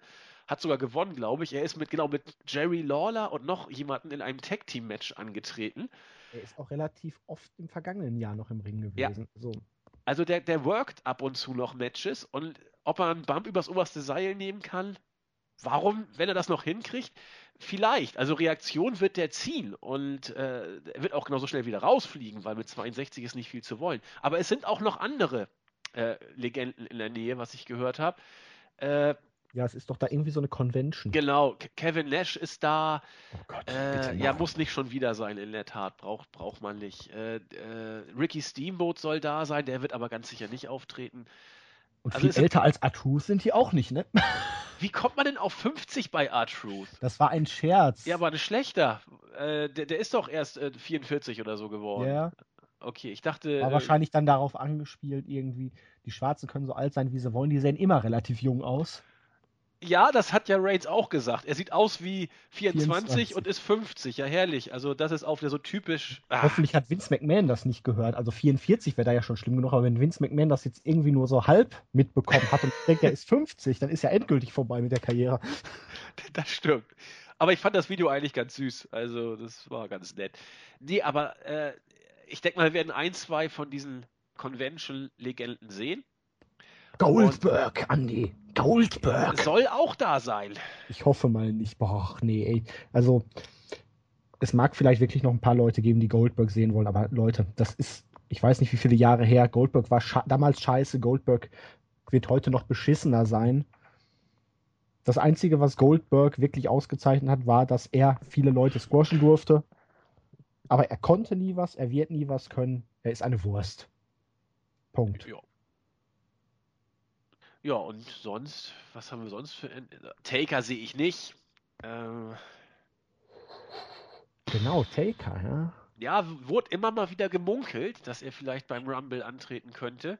Ja, vielleicht taucht er ja nur auf, um irgendwas einzuläuten, um eine alte Rivalität wieder aufleben zu lassen, indem er mit dem Licht spielt oder vielleicht einen Blitz auf Bray Wyatt abfeuert. Ja, ich wollte gerade sagen, gegen wen denn? Äh, Big Show, Ryback, Stardust? da ist ja nicht mehr viel übrig, mit dem er sich da überhaupt abgeben könnte. Äh, nee, also Taker glaube ich nicht. Bitte? Chris Jericho. Jericho. Ja, weiß, haben die ein Mania-Match gehabt? Nein. Nee, ne? Uh -uh. Das, das wäre doch mal putzig. Ja, keine Ahnung. Äh, Hulk Hogan schließt sich aus. Bitte? New Day, alle drei. Handicap-Match. Handicap-Match. Feel the power! Und dann kommt der Blitz. nee, was, oh, das ist aber gerade ein bisschen grotesk. Also ich lasse mich überraschen. Also ich, ich, bin mal gespannt. Es sind noch genug Plätze frei. Und ja, äh, CM Punk können wir, glaube ich, auch ausschließen. Keine Ahnung. Schauen wir mal. Ich überlege gerade, wer mir dann noch so einfällt, aber mittlerweile sind die ja alle so alt, dass die ja wirklich kaum noch vernünftig gerade auslaufen ja, können. Auch, auch Sergeant Slaughter, das, ach Quatsch, Nein. das abwegig. So. Irgendwelche prominenten Namen, die aber noch einigermaßen fit sind, um mal so einen kurzen Auftritt hinzulegen, aber ähm, diese ganzen großen Namen, die sind alle aus einer Zeit, wo sie jetzt wirklich langsam ja, vor allem. Naja, dem Sensen mal einen guten Tag sagen können schon ja, zumindest. Und Ted DiBiase ist ja so hoch wie breit mittlerweile. Also der ist ja auch nicht mehr zumutbar in, in so einem Match. Also Vader fände ich noch ganz cool. Ja, aber der wird das auch körperlich doch noch hinkriegen, oder? Ja, der ist, der war ja schon immer genauso breit wie hoch. ja, aber ich meine, der ist auch nicht völlig abgewrackt, nee. so wie was ich mitgekriegt hatte. Der ist zwar nicht wirklich mehr fit, aber der war ja auch noch vor zwei Jahren oder wann war das, wo er da gegen Slater damals bei Raw mal so ein kurzes Squash-Match hatte? Ja, schon ein bisschen länger her, glaube ich. Aber in der Tat, Vader habe ich irgendwo auch tatsächlich mal munkeln hören, dass, dass er irgendwie. Er sollte ja auch irgendwie hätte. für die Hall of Fame im Gespräch gewesen sein. Er ist 60 mittlerweile, also jetzt auch noch nicht so alt. Bestreitet aber in letzter Zeit nicht mehr so viele nee, Matches. Stimmt. Ich glaube, das letzte in Amerika war sogar gegen Brahm bei TNA. 2015. Okay. Im Juni. Ich hoffe nicht, dass man einen NXTler hier reinwirft. Also Baylor halte ich für das Schlimmste, was man hier machen konnte, äh, könnte. Ja, ich musste ja die, heute sogar noch erfahren, dass tatsächlich Hideo Itami Schrägstrich Kenta letztes Jahr im Rumble war. Das war, muss so unbedeutend gewesen sein, dass ich mich da gar nicht mehr dran erinnere. Nee, Itami war bei der Battle Royale bei WrestleMania. Ja? Ja, und zwar geekhaft dargestellt. Da ganz, ganz da. schlimm ganz, ganz schlimm wurde Itami bei der Battle Royale bei WrestleMania 31 dargestellt. Ganz erschütternd. Das werde ich auch nicht vergessen. Er war dabei und wurde relativ schnell wie ein Geek ja. eliminiert.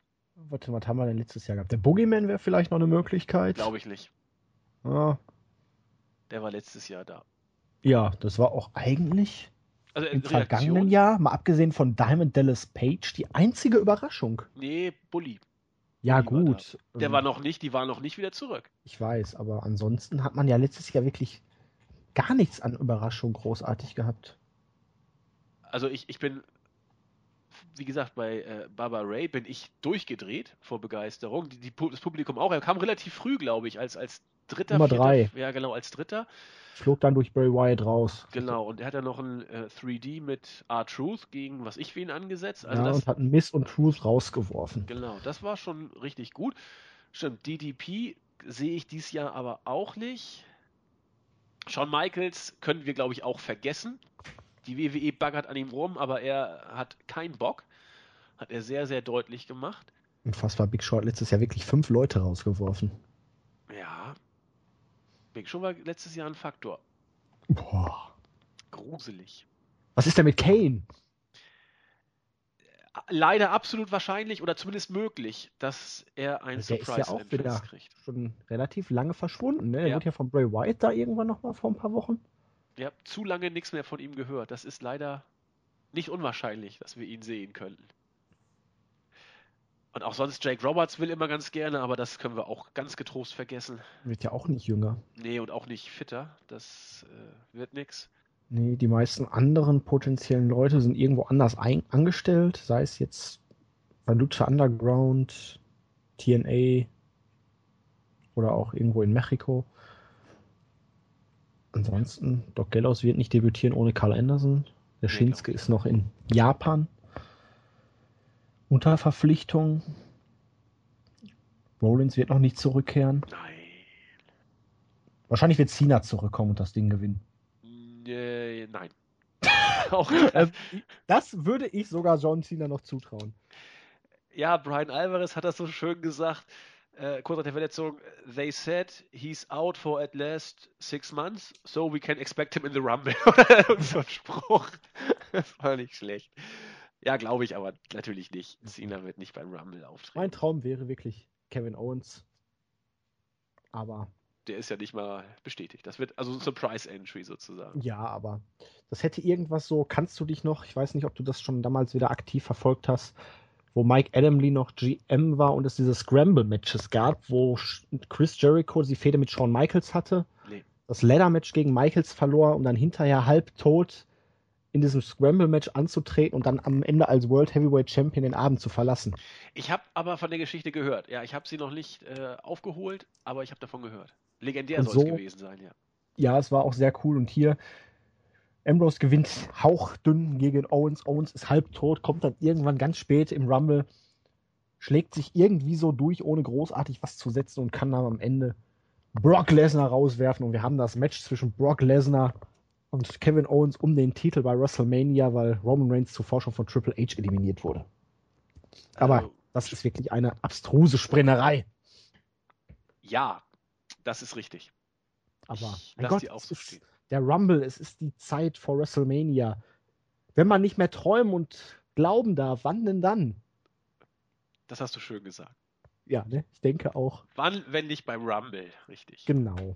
Ich denke auch damit sind wir einigermaßen durch. Jo. Wie gesagt, Favoriten Triple H, Roman Reigns, Brock Lesnar, alles andere wäre dann schon very, very surprising.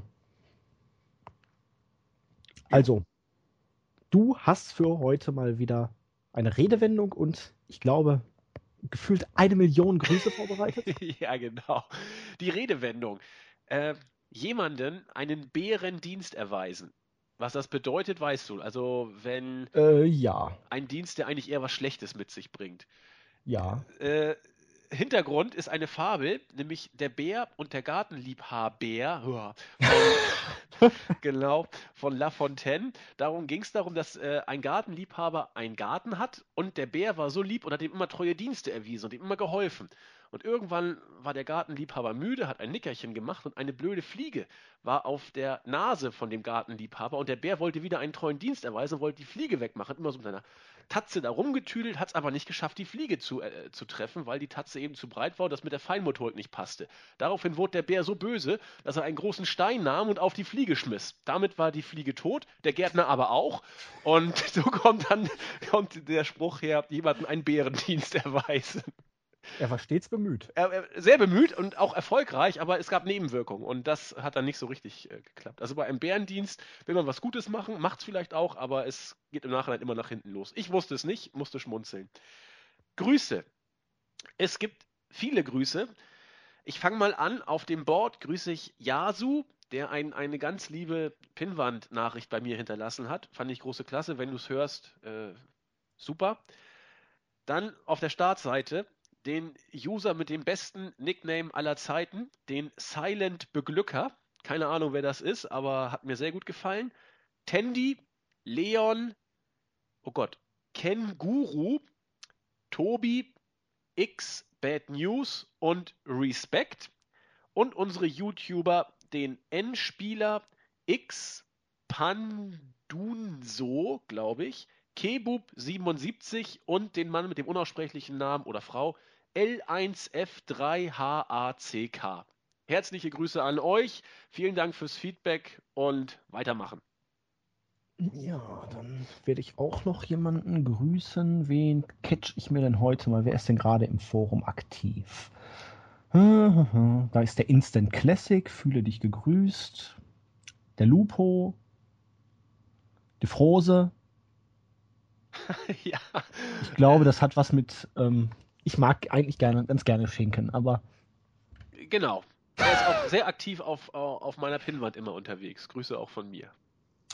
Den Rigel grüße ich dann auch noch. Und den The Best in the World.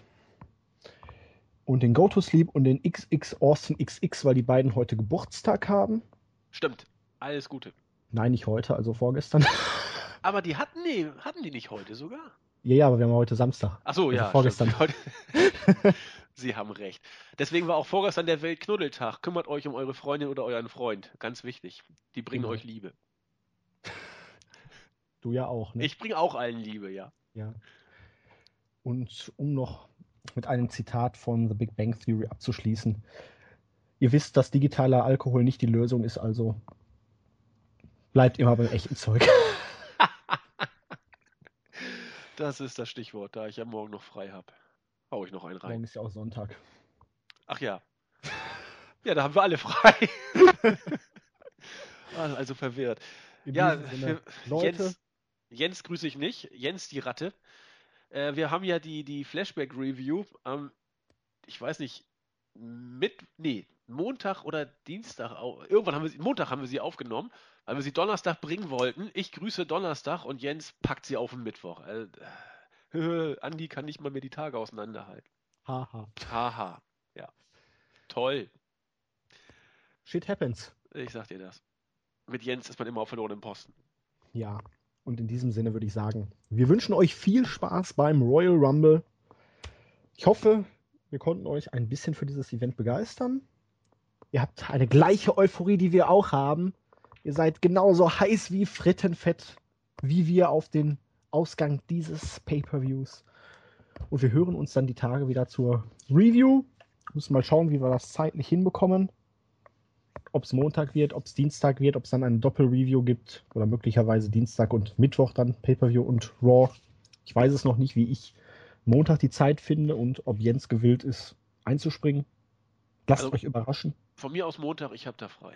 Ja, ich ja nicht. Ich muss ja arbeiten, deswegen. Uh, Müssen wir. Du hast Montag auch noch. Ach, du ja, hast den habe ich mir extra noch freigenommen. Wegen Clever. Clever. Ja. Dann müssen wir mal schauen. Kriegen wir irgendwie hin. Es wird auf jeden Fall eine Review geben und wie gesagt, viel Spaß beim Pay-Per-View. Lasst euch nicht unterkriegen. Genießt das Wochenende und bis die Tage. Tschüss. Tschüss.